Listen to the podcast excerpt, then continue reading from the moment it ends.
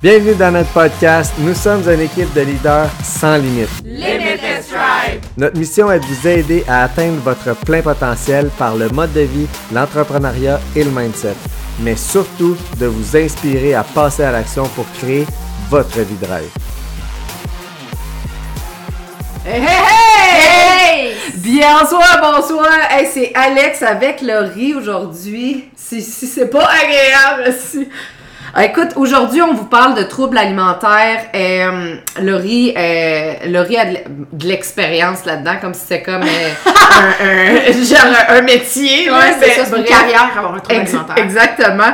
Mais euh, en fait, aujourd'hui, on vous parle principalement, on veut vous parler de notre histoire, de, euh, de parce qu'on a des histoires très différentes vis-à-vis les troubles alimentaires. On veut vous apporter justement euh, différents troubles alimentaires parce que des fois, j'ai j'ai connu beaucoup de personnes qui ont un trouble alimentaire, mais à force de jaser avec eux, ils savaient même pas. Puis des fois, de juste identifier les choses D'être capable de permet- le nommer, en fait. Exactement. Fait que bref, on va vous parler de ça aujourd'hui. On va vous parler de notre, notre parcours euh, qui est très différent. Puis surtout, en fait, à la fin, on va vous donner des pistes de solutions vraiment pour s'aider personnellement. Tu sais, on s'entend, oui, vous pouvez aller voir un psychologue. Oui, il y a plein de ressources euh, d'aide, mais il y a aussi des choses qu'on peut mettre dans ses habitudes de vie qui aident à prendre soin de soi.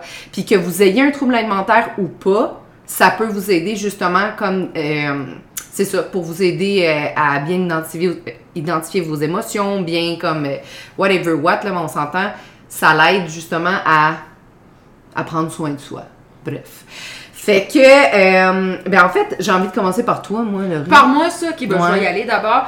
Ben, moi, j'en ai vécu deux, en fait. Euh, mon premier, c'est l'hyperphagie, puis mon deuxième, c'est l'orthorexie. Donc, je vais vraiment traiter des deux, puis un étant celui qui m'a mené à l'autre. Ouais. Donc, moi, à l'adolescence, j'ai fait de l'obésité juvénile. Donc, euh, qu'est-ce qu'on veut dire? C'est tout simplement un surpoids assez important à l'adolescence. Euh, je savais pas trop ce que j'avais vraiment comme trouble alimentaire. Je l'ai identifié beaucoup plus tard, puis c'est comme ça que je l'ai compris. Euh, donc, une personne qui est hyperphagique, c'est une personne qui va souvent euh, se ravager euh, dans son alimentation par des, des espèces de binge alimentaires. Euh, exemple, tu vis un moment très stressant dans ta vie, ben l'alimentation, ça crée énormément de dopamine puis de sérotonine, donc ça va activer tes hormones du bonheur. Puis dans mon cas, ben quand je filais mal, j'étais stressée, anxieuse ou peu importe ou que je vivais un moment. euh, moi, j'ai vécu beaucoup d'intimidation secondaire. Puis quand je vivais des séances d'intimidation, une séance comme si c'était un c'est pas un sport, je peux vous le dire. C'est peut-être du sport psychologiquement, mais c'est pas un sport. Mais quand il y avait des moments d'intimidation, euh, j'en venais chez moi, j'ouvrais l'armoire, puis je me ravageais majoritairement d'un biscuit. Moi, c'est le même que tu compensais Exact. fait que mon, mon, mon comportement compensatoire était d'aller chercher par l'alimentation, puis je, je mangeais, là, puis j'avais pas de limite, là. C'était pas un biscuit, c'était la rangée, voire le sac. Euh, puis même que je, me, je le faisais en cachette sans Ouais. que personne le voit. Mais euh, je savais pas que j'étais hyperphagique, puis je pense pas que mes parents non plus, dans ce temps-là, c'était pas hyper connu. Aujourd'hui, on en parle plus, mais avant, c'était pas comme ça.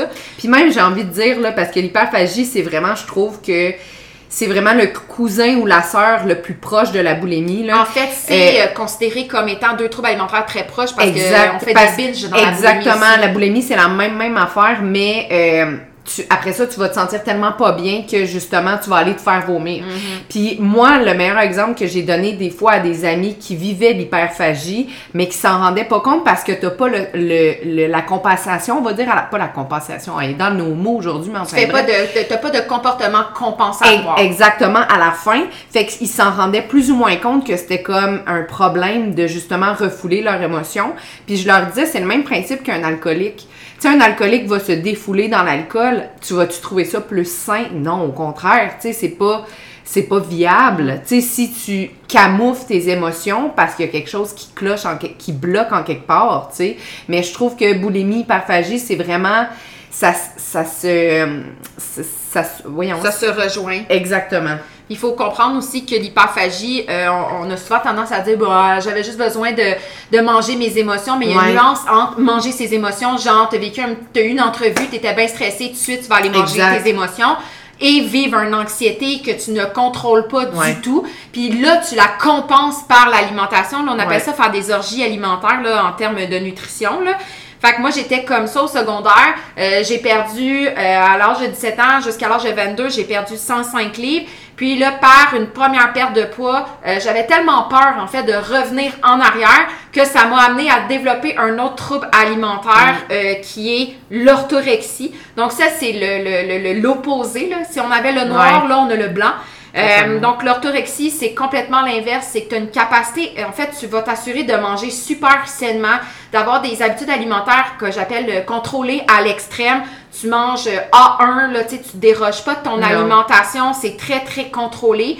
Mais euh, quand tu, si tu as une journée, tu décides de faire un cheat, moi je m'entraînais 16 heures par semaine, j'avais une alimentation euh, comptabilisée là, à la à l'amande de près, là, ah genre là, quasiment au grain de sel. Là.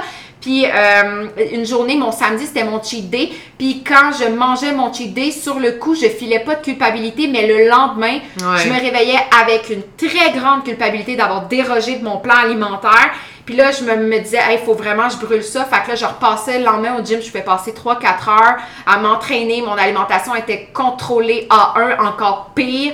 Euh, c'était comme une façon un peu de me punir d'avoir dérogé à ce plan-là. Et là, tu vis vraiment une grande euh, l'anxiété de, euh, de, de reperdre le contrôle et tout. Donc, ouais. vraiment un contrôle alimentaire vraiment too much. Puis ça t'amène vraiment à vouloir tu vas suivre toutes les recommandations super trop extrêmes que tu lis sur Google, genre. Tu sais, là, tu vas trop vouloir que ça soit parfait. Donc, j'ai vraiment vécu les deux extrêmes, soit l'hyperphagie au secondaire et l'orthorexie au niveau jeune adulte, entre 22 et 24, parce que c'est ma grosse, ma première grossesse qui m'a comme un peu fait euh, décrocher, mais cette culpabilité-là me suivi pendant mes trois grossesses aussi.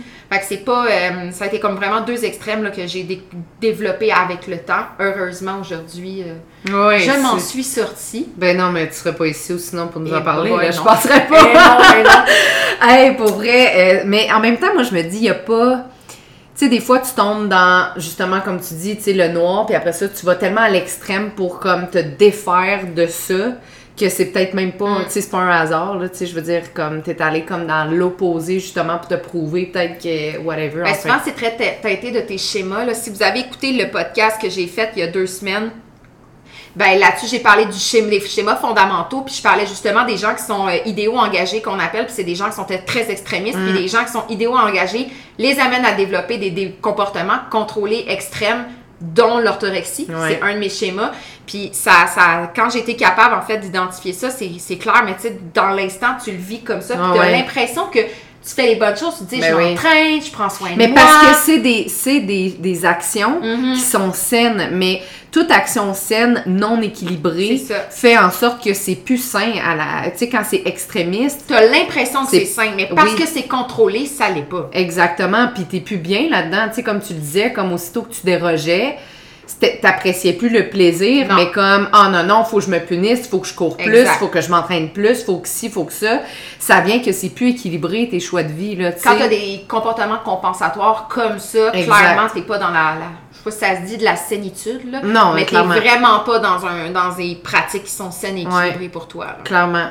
Mais écoute, je vais renchérir avec mon histoire un petit peu. Moi, ça a été la, la, boulimie. Là. Euh, en fait, ça a commencé, j'en avais déjà parlé un peu dans mon autre podcast, là, mais ça a commencé dans mes 17 ans. Euh, j'ai vécu aussi de l'intimidation les, jeunes filles, je me rappelle, mes meilleures amies, et je dis entre guillemets, là, mais bref, euh, du temps, euh, ils, tout le temps avec mes grosses cuisses, mes grosses fesses. Tu sais, je veux dire, bon, pas pour rien que ça a resté longtemps dans ma vie, cette histoire-là. Maintenant, j'adore mes fesses. J'adore mais, mais bref, et tranquillement, ça l'a vraiment comme fait son chemin que fallait que je compense. On dirait que j'ai jamais, j'ai toujours eu de la difficulté. Je vais pas dire jamais parce que maintenant ça va de mieux en mieux, mais euh, j'ai toujours eu de la difficulté à gérer mes émotions. Moi, j'arrivais chez nous, fallait que justement, comme tu disais, je compense dans, dans comme dans la bouffe. C'était vraiment comme mon c'est comme ça que je me sentais bien, je me sentais apaisée, je me sentais ok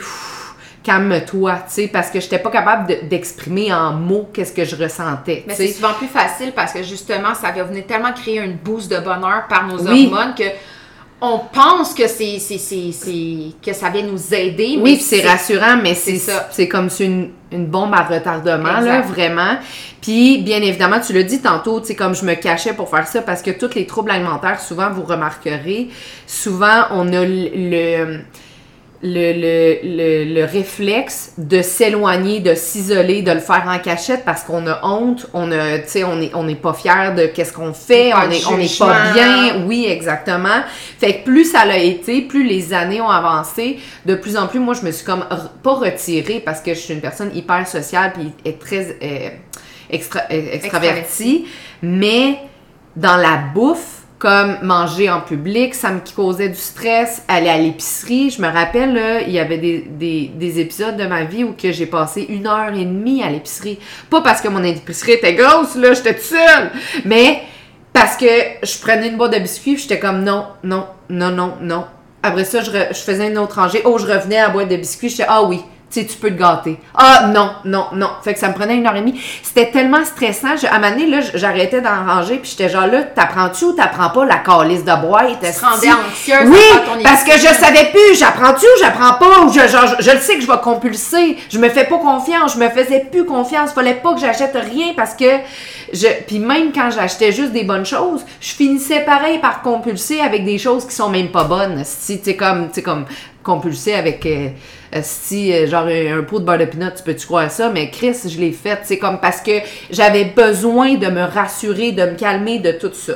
Fait qu'en tout cas, bref, ça a duré quand même plusieurs années, puis honnêtement, on en, on jasait tantôt, moi puis euh, comment qu'on appelle ça, le micro-off, là, whatever. Tu sais, moi, honnêtement, j'ai- vu des psychologues, il des personnes qui m'ont aidé, il y a eu des ressources, plein de choses comme ça, mais ça a été beaucoup des habitudes de vie que j'ai mis dans ma vie.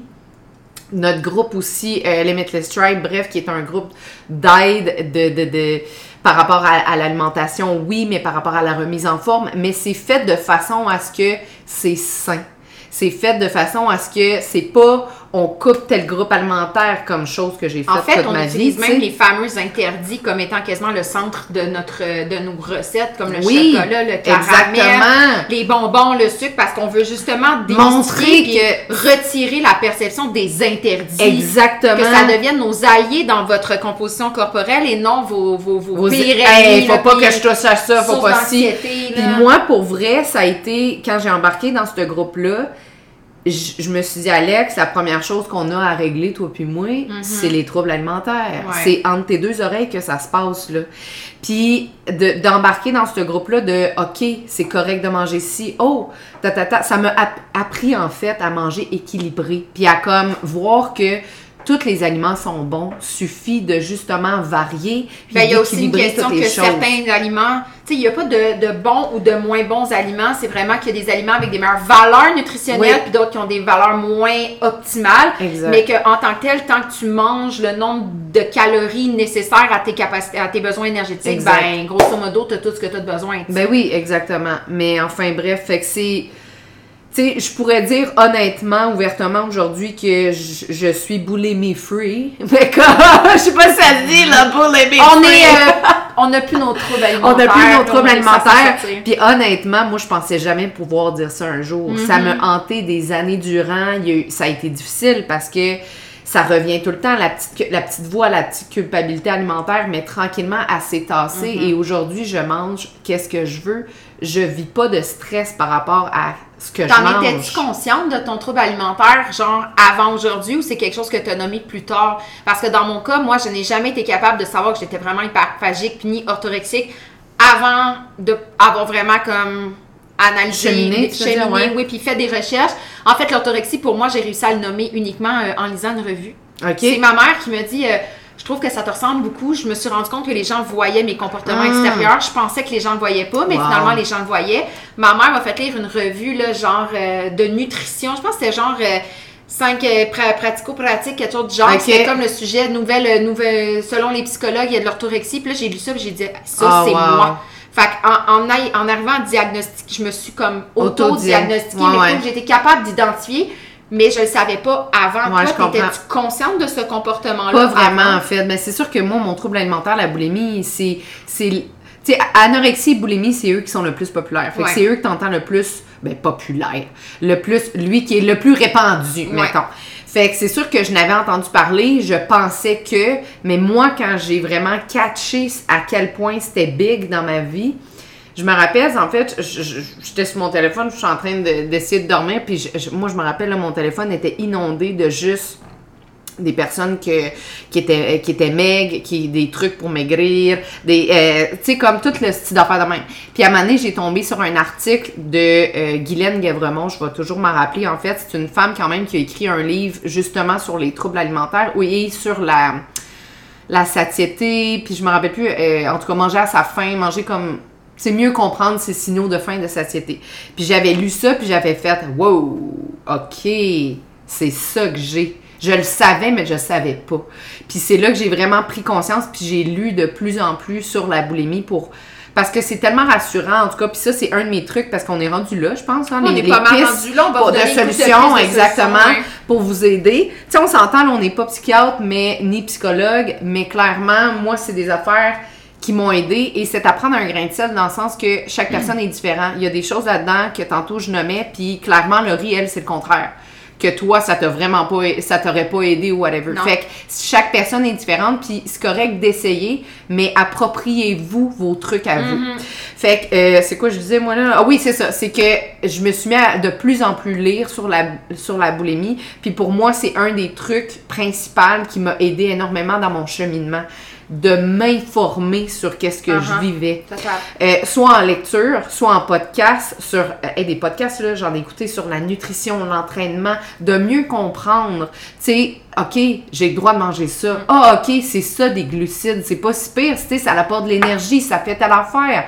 Tu sais, de démystifier un peu qu'est-ce que je vivais et ce que c'est l'alimentation m'a vraiment permis de comme, hey, calme tes nerfs, pompon là, tu sais comme c'est beau, telle affaire, qu'est-ce que tu vis, c'est normal, puis comme, arrête de te taper sur la tête, finalement.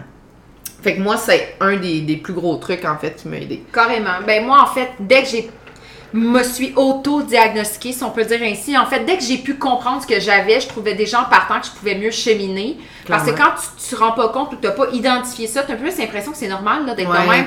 Puis tu vois justement les réseaux sociaux parce que quand euh, je me suis rendu compte de ça, c'était vraiment l'avenue des réseaux sociaux. Là. Ça n'existait pas tant que ça. Insta, Non. je pense qu'il est né pas mal en même temps. Là.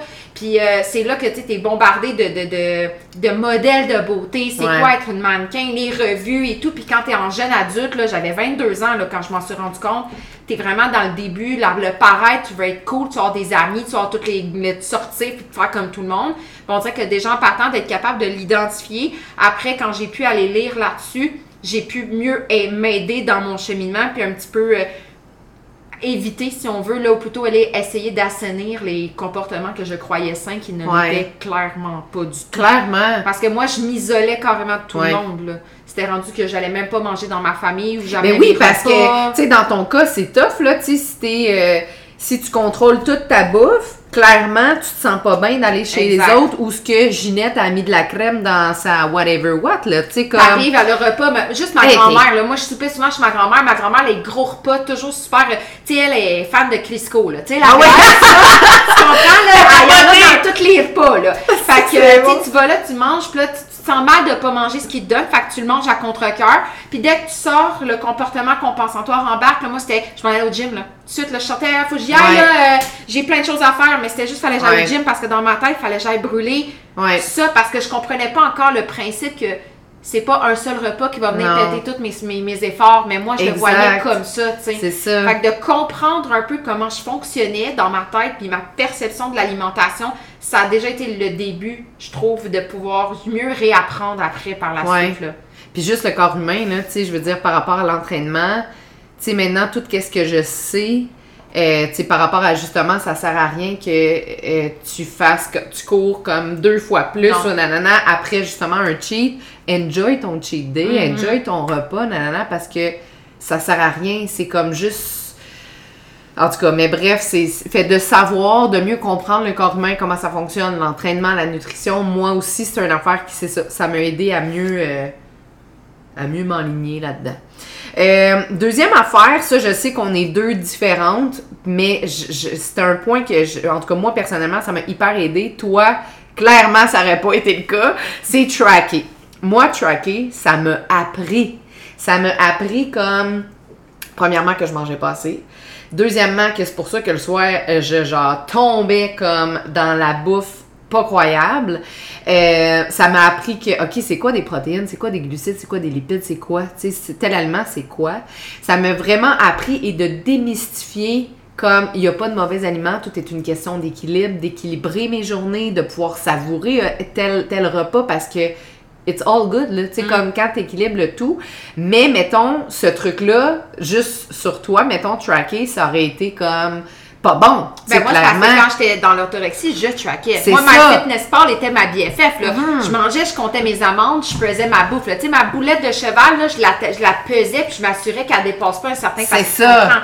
Fait que moi, j'ai. D'après moi, toi, tu calculais genre tes concombres aussi. Oui, oui, je faisais mes concombres. Tu calculais, concombres. Je calculais tout, là, même mes épices, tu sais. Le oh, la cannelle, ça n'a pas de calories ou presque, là. Genre, c'est con, mais c'est comme ça quand t'es orthorexique. tu contrôles tout. C'est ça. Puis c'est du contrôle freak. Je suis naturellement très contrôle freak, là. Je suis germaine au bout. Mais en alimentation, tu contrôles tout. Sel, poivre, tout.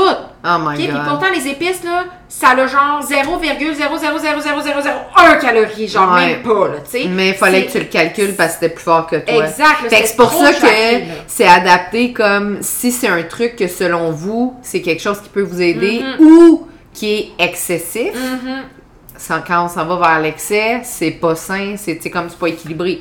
Mais chez certaines personnes, ça peut aider justement comme moi à comme mieux voir, ok, c'est comme voici ma journée, clairement, soit que je mange trop une journée puis l'autre passé.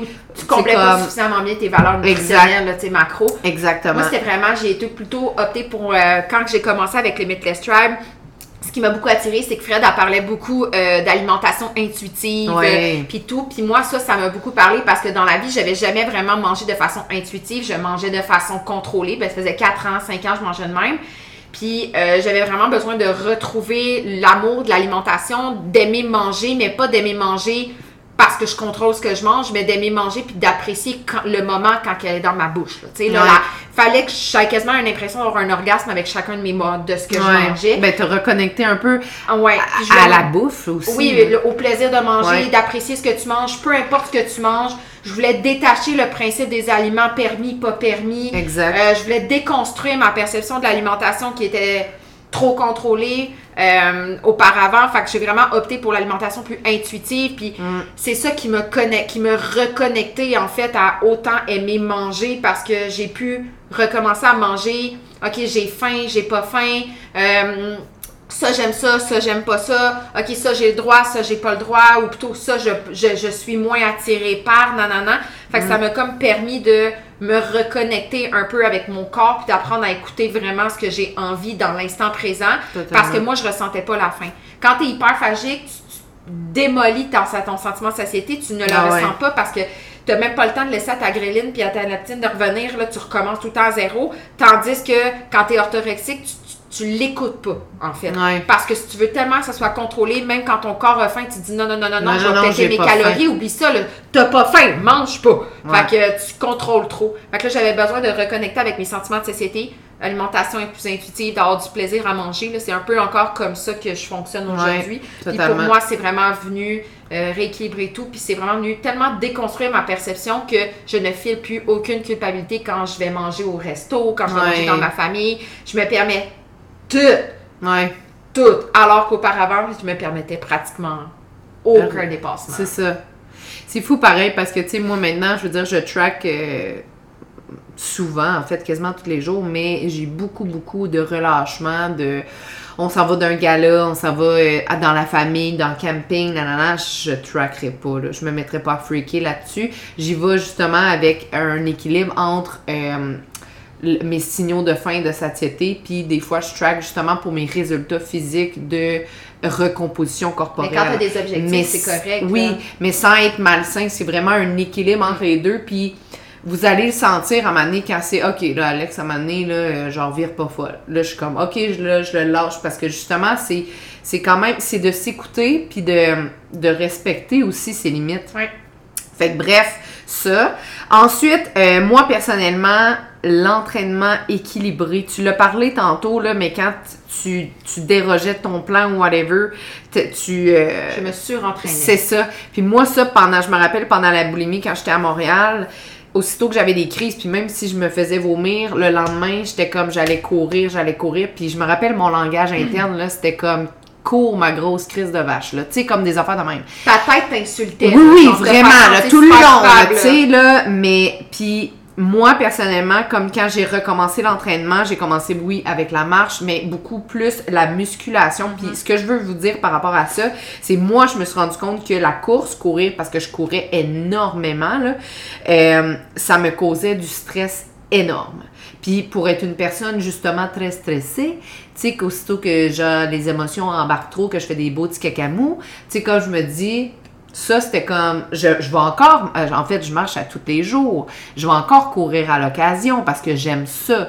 Mais moi, comme dans ma vie, de, de développer une routine de, de- d'entraînement, mais musculaire, fait que vraiment, au début, ça a commencé deux fois semaine, après ça, trois fois, puis vraiment à mon rythme, m'a vraiment permis de, oui, avoir les bienfaits de l'entraînement, du, de comme ça me fait du bien mentalement, ça me fait du bien sur mon corps, ça me fait vraiment du bien pour mon bien-être en général, mais ça me cause pas plus de stress que ça m'enlève.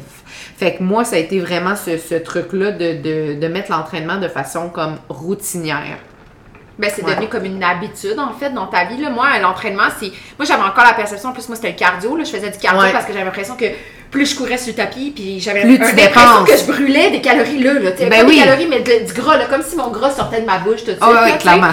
Mais Ça sort, ça sort. J'avais comme pas compris le principe que l'entraînement, c'était comme de quoi qui prenait à long terme, puis j'avais pas la même perception. Tu sais, j'avais vraiment une perception. En fait, moi, je voulais faire des compétitions fitness, que je m'entraînais que dans le but de faire des compétitions fitness. J'avais un, un entraîneur, mais je sais pas si je me souviens pas à 100%, c'est quand même plusieurs années que si je l'écoutais ou pas. OK. si je suivais vraiment mon Ouais, plan, j'étais moi-même plus extrémiste, là, fait que je je veux pas rejeter ça sur la faute de mon entraîneur Ouais. non plus. Mais euh, je faisais beaucoup trop de cardio, puis j'avais moi aussi cette personne-là, ça me mettait plus de ben, j'avais aussi le langage interne, c'était genre, euh, c'est ça, hein, t'as voulu faire un cheat là, hier, ben ouais, cours sur le tapis, man, tu vas le brûler, là. T'as voulu manger tes sushis, parce que moi, je bingeais les sushis euh, Ah, dans ouais. un all you can eat, genre, puis après ça, c'était un Mr. Puff pendant la C'était genre euh, un all you can eat, je me m'empifferais jusqu'à quasiment Oh m'en faire vomir, j'avais le Mr. Puff de la porte à côté. Fait que ça, c'était mon cheat day tous les samedis, genre, je rêvais mes sushis.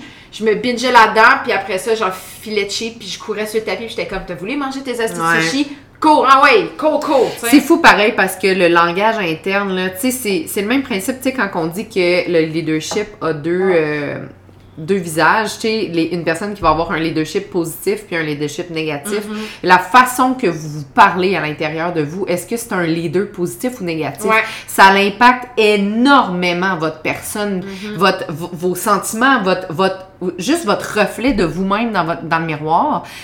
Si vous vous parlez comme une marde, clairement, tu te regarderas pas en disant oh mon dieu, je suis tellement belle. Ouais. C'est comme non, tu t'aimeras pas, tu seras jamais assez, ça sera jamais assez, qu'est-ce que tu fais?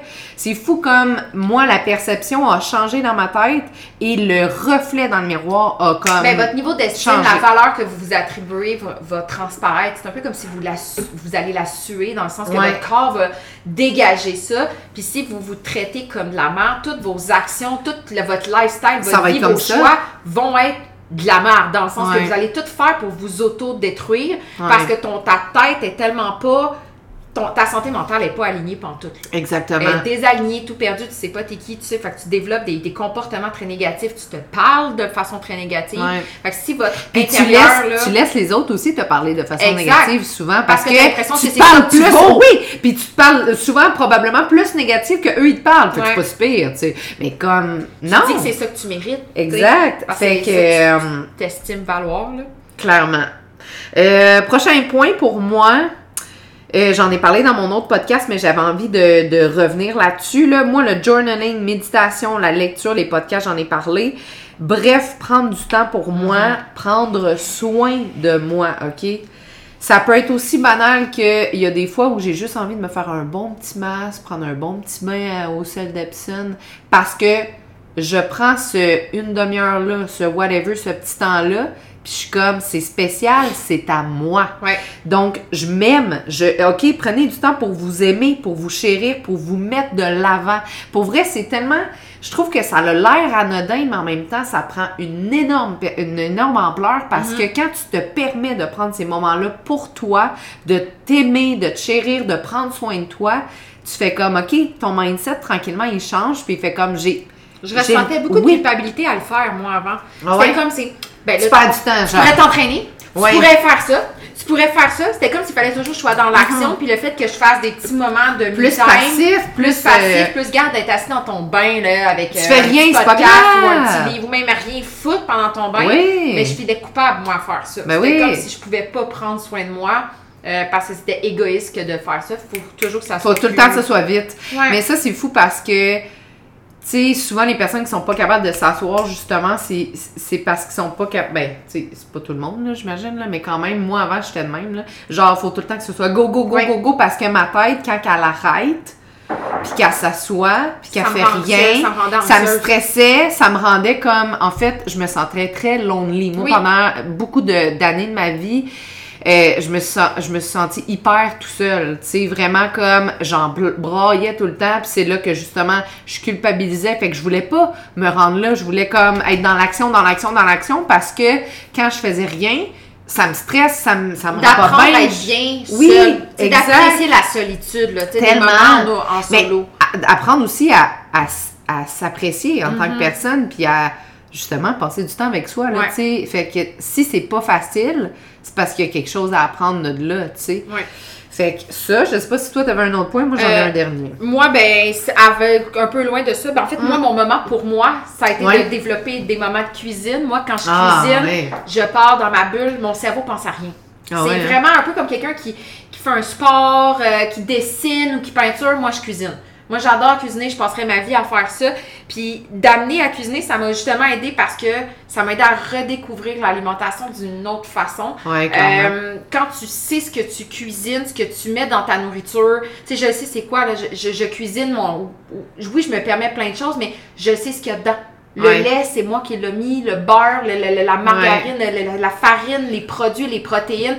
J'ai pas acheté quelque chose à l'épicerie, ça, c'était une chose que je trouvais difficile avant. Tu sais, quand tu as mangé une collation, là, t'allais t'acheter une barre tendre, là, mais tu sais pas ce qu'il y a dans ta barre tendre, Non. tu connais pas les macros, tu connais pas les ingrédients, mais maintenant que je peux cuisiner mes choses, que je cuisine plus, ça m'a amené justement à mieux comprendre qu'est-ce que je mange, puis ça m'a amené à euh, me sentir plus libre dans mon alimentation parce que c'est moi qui l'ai cuisiné. Ben oui. Je le sais que c'est pas n'importe quoi. Le chocolat, c'est moi qui l'ai mis dedans. Ouais. Le chocolat noir, j'ai choisi, nanana. Fait que le fait de cuisiner, ça m'a beaucoup aidé à redécouvrir mon alimentation, à explorer différentes choses.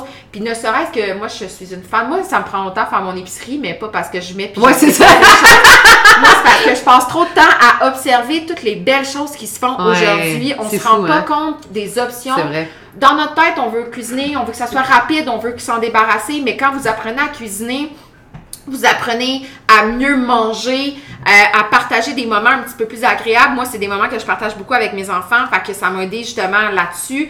Euh, mais de redécouvrir tout ce qui se fait et d'apprendre et de découvrir aussi ce qui Ouais. se fait, explorer, ça m'a beaucoup permis à, à renouer avec l'alimentation puis de voir que il existe beaucoup plus de solutions pour nous aider dans notre Ouais. alimentation qu'on le pense. Mm. Déjà en partant là, de déculpabiliser, c'est Ouais. vraiment une grosse partie pour moi. C'est fou, hein, parce que tu vois, moi, avant cuisiner, je ne cuisinais jamais, OK? Parce que pour moi, cuisiner, c'est sûr que j'allais manger la plaque à muffins. Tu sais, dans, mettons, je cuisine des muffins, c'est sûr, je vais toute la manger. C'est, c'est, c'est- Fait que je cuisinais pas, je me disais, ben c'est ça de moins, tu sais. Et j'ai, quand j'ai recommencé à cuisiner, justement, avec le groupe et tout, genre... Au début, ça a été difficile, même quand c'était des recettes saines, parce que j'étais comme, je vais toutes les manger, puis je me faisais pas confiance encore. Puis ça a été un, un long processus de, je me fais confiance, Alex, Mhm. ça va bien aller. À la fin de la recette, tu peux t'en prendre un. Tu sais, tu peux savourer un, tu sais, le muffin, peut-être pas toute la plaque, mais comme tranquillement. Puis maintenant, je cuisine, puis souvent, j'en prends même pas à faim parce que j'ai pas faim. Puis je le sais que ça, c'est un, un exercice que j'ai appris, je me suis répété des nombres de fois, là, mais de, de, de se répéter que là, maintenant, j'ai pas faim, mais c'est correct, Alex, il en manquera pas de la bouffe, Ouais. tu vas en avoir tantôt. Sais, comme, parce que moi, avant, c'était comme un, une, une peur de manquer de bouffe. Pourtant, la bouffe, là, c'est une source inépuisable, c'est quasiment, là. Tu sais, je veux dire, on s'entend, il y en a On a de partout. l'abondance Il y en a, alimentaire il y en a ici, là. beaucoup d'abondance au Québec, là, de bouffe. Fait que, mais j'avais cette peur-là, j'allais quelque, j'allais quelque part, là, puis j'avais pas faim euh, pour le gâteau d'anniversaire. C'est pas grave, m'en prendre deux pointes parce que d'un coup, qu'il y en a plus après, puis Ouais. que j'en aurais plus jamais de ma vie. Mais de d'apprendre que, hey, c'est correct, genre, il va en avoir tantôt si t'en veux, puis s'il y en a plus, tu iras au dépanneur, puis il va en avoir ailleurs, puis ça va être correct. Fait que moi, d'a- d'apprendre à cuisiner m'a permis tranquillement de Ça- cette peur-là. Ça vient me re- rejoindre aussi à tantôt quand tu as parlé de tracker ton alimentation. Ça m'a fait penser à ça là, en parlant justement d'abondance alimentaire et tout. Mais tantôt, tu parlais que tu avais aimé tracker parce que tu savais ce que tu mangeais, les quantités de macros, Ouais. vraiment. Mais moi, ça vois-tu, c'est ce qui. Moi, je track euh, les collations que je fais parce Ouais. que je le mets dans le groupe client puis Ben que oui. ça permet à ceux qui trackent de tracker leur bouffe. De pas avoir à le faire. Ben moi, oui, je le fais pour eux, je suis généreuse de même. Mais en même temps, de savoir que euh, le petit morceau de brownies que je fais, dans ma tête à moi, je regarderais ça, je serais comme, aïe, c'est sûr qu'il y a genre 600 calories Ouais. là-dedans, genre, puis il n'y a pas d'apport nutritionnel. Mais dans le fond, un coup qui est cuisiné par moi, que je calcule les macros, je me rends compte, hey, il y a quand même 12 grammes de protéines là-dedans. Pour juste Pour 150, 160 c'est ça, calories, là, c'est Fait ridicule. Finalement, là. ma perception de, de ce que je mange, elle a changé Ben parce oui. que tu vas voir un morceau de brownie, c'est tout le monde là, qui arrive, là, puis mes, mes collègues de travail, c'est la même chose. Moi, je travaille en enseignement, fait que le monde me regarde, fait comme, ça se peut pas que ça soit santé, cette affaire-là. Ben oui, parce Ouais. que j'ai mis ça, ça, ça, ça, ça dedans, puis ça donne ça pour la portion, parce que le monde ont la perception, ont des croyances imitantes que Ouais. tout ce qui est interdit automatiquement est extrêmement calorique, extrêmement pas bon pour la santé. Fait que ça m'a aidé beaucoup à changer cette perception-là par le tracking. Mais moi, je track pas ce que je mange, mais je track pour les autres. Ouais. Que- mais ça a quand même aidé pour C'est ça. un beau, c'est un beau cadeau, merci. Ouais. Puis euh, je dirais, en fait, on a quand même parlé à travers les points, mais le dernier point que j'avais envie de parler, et non le moindre, je dirais le plus important, moi, c'est vraiment de travailler sur mon développement personnel. Oh my parce God. que, euh, tu sais, les troubles alimentaires, ça relie à un problème, à quelque chose qui peut-être vous a fait de la peine dans votre enfance, peut-être qui vous a qui vous a frustré, peut-être qui vous a stressé, peut-être que Mm. whatever what. Puis moi, d'apprendre à mieux communiquer mes émotions, parce que c'est une chose même encore aujourd'hui que j'ai de la difficulté et que je me surprends à évoluer Ouais. là-dedans. Mais de communiquer mes émotions me permet qu'au lieu de les refouler puis de les manger Mm. sans savoir pourquoi, genre je fais OK, attends là. On va exprimer ça. mais on quand va- tu analyses ton comportement alimentaire, tu te rends compte que ouais. c'est clairement relié à un problème émotionnel. Ben oui. Parce que les troubles de comportement alimentaire, parce que maintenant ils les appellent de troubles de comportement alimentaire Ouais. puis juste troubles alimentaires, c'est clairement relié à un problème de santé mentale. Il y a quelque Ouais. chose dans notre tête qui fait en sorte qu'on a besoin de ce comportement compensatoire-là. Il y en Ouais. a c'est la drogue, il y en a c'est l'alcool, il y en a c'est le jeu, nous c'est l'alimentation. Exactement. Puis c'est l'affaire, c'est moi pendant un- hey, pendant tellement d'années de ma vie, j'ai maugré Dieu, tout le monde, sti que pourquoi pourquoi il a fallu que je tombe sur un, un trouble alimentaire? Ouais. Je me disais, tu sais, c'est tellement relié à justement toute ta vie parce que Chris, faut que tu te nourrisses à tous les jours pour survivre. Mais tu sais, tandis que eux qui tombent dans l'alcool ou la drogue, tu sais, on s'entend, c'est l'eau. T'as pas besoin de tout ça.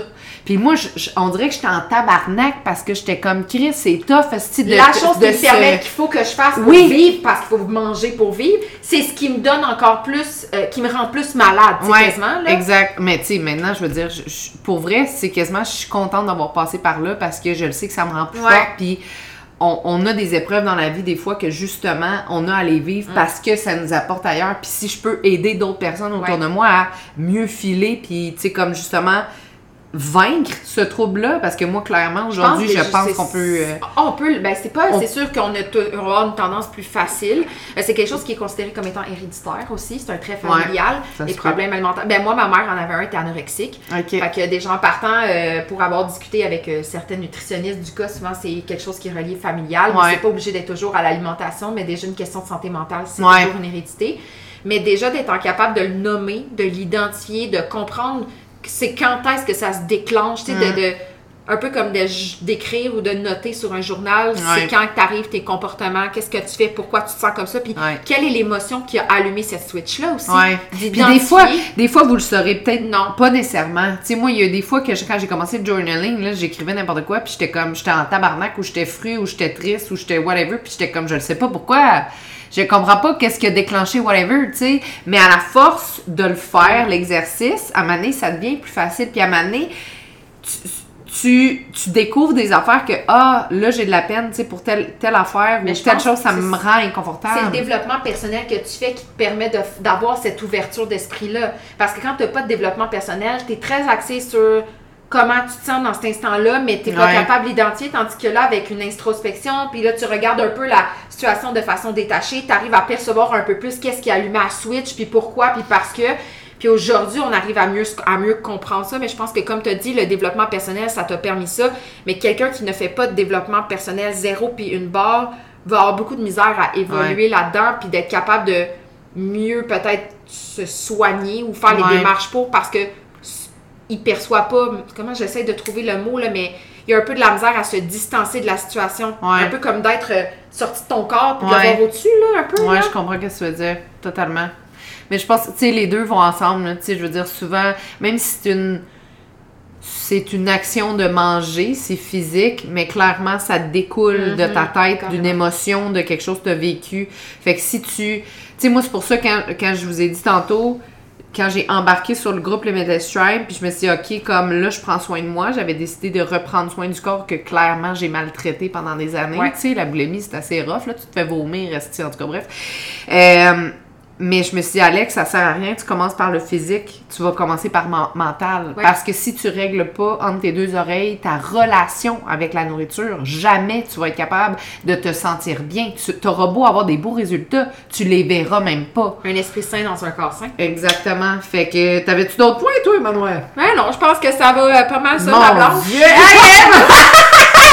Hey, mais c'était formidable! Fait que, écoute, lâchez-nous des commentaires, euh, je sais pas où, là, d'ailleurs, où c'est qu'on peut écrire des commentaires en podcast, là, mais peut-être sur Instagram. Si vous avez apprécié l'épisode, mettez un beau petit 5 étoiles Ouais. sur Spotify, Ouais, sur Balado, c'est toujours très apprécié. C'est ça, Laurie est bonne pour faire les plugs de même. là. Sinon, euh, un petit screenshot en story sur Insta, taguez-nous dedans. C'est une façon à nous autres de nous dire que vous appréciez ce qu'on fait pour vous. Exactement. Fait qu'écoute, sur ce, on vous souhaite une belle après-midi, journée, belle bye soirée, bye. bon matin, peu importe. c'est- Au revoir! Bye bye!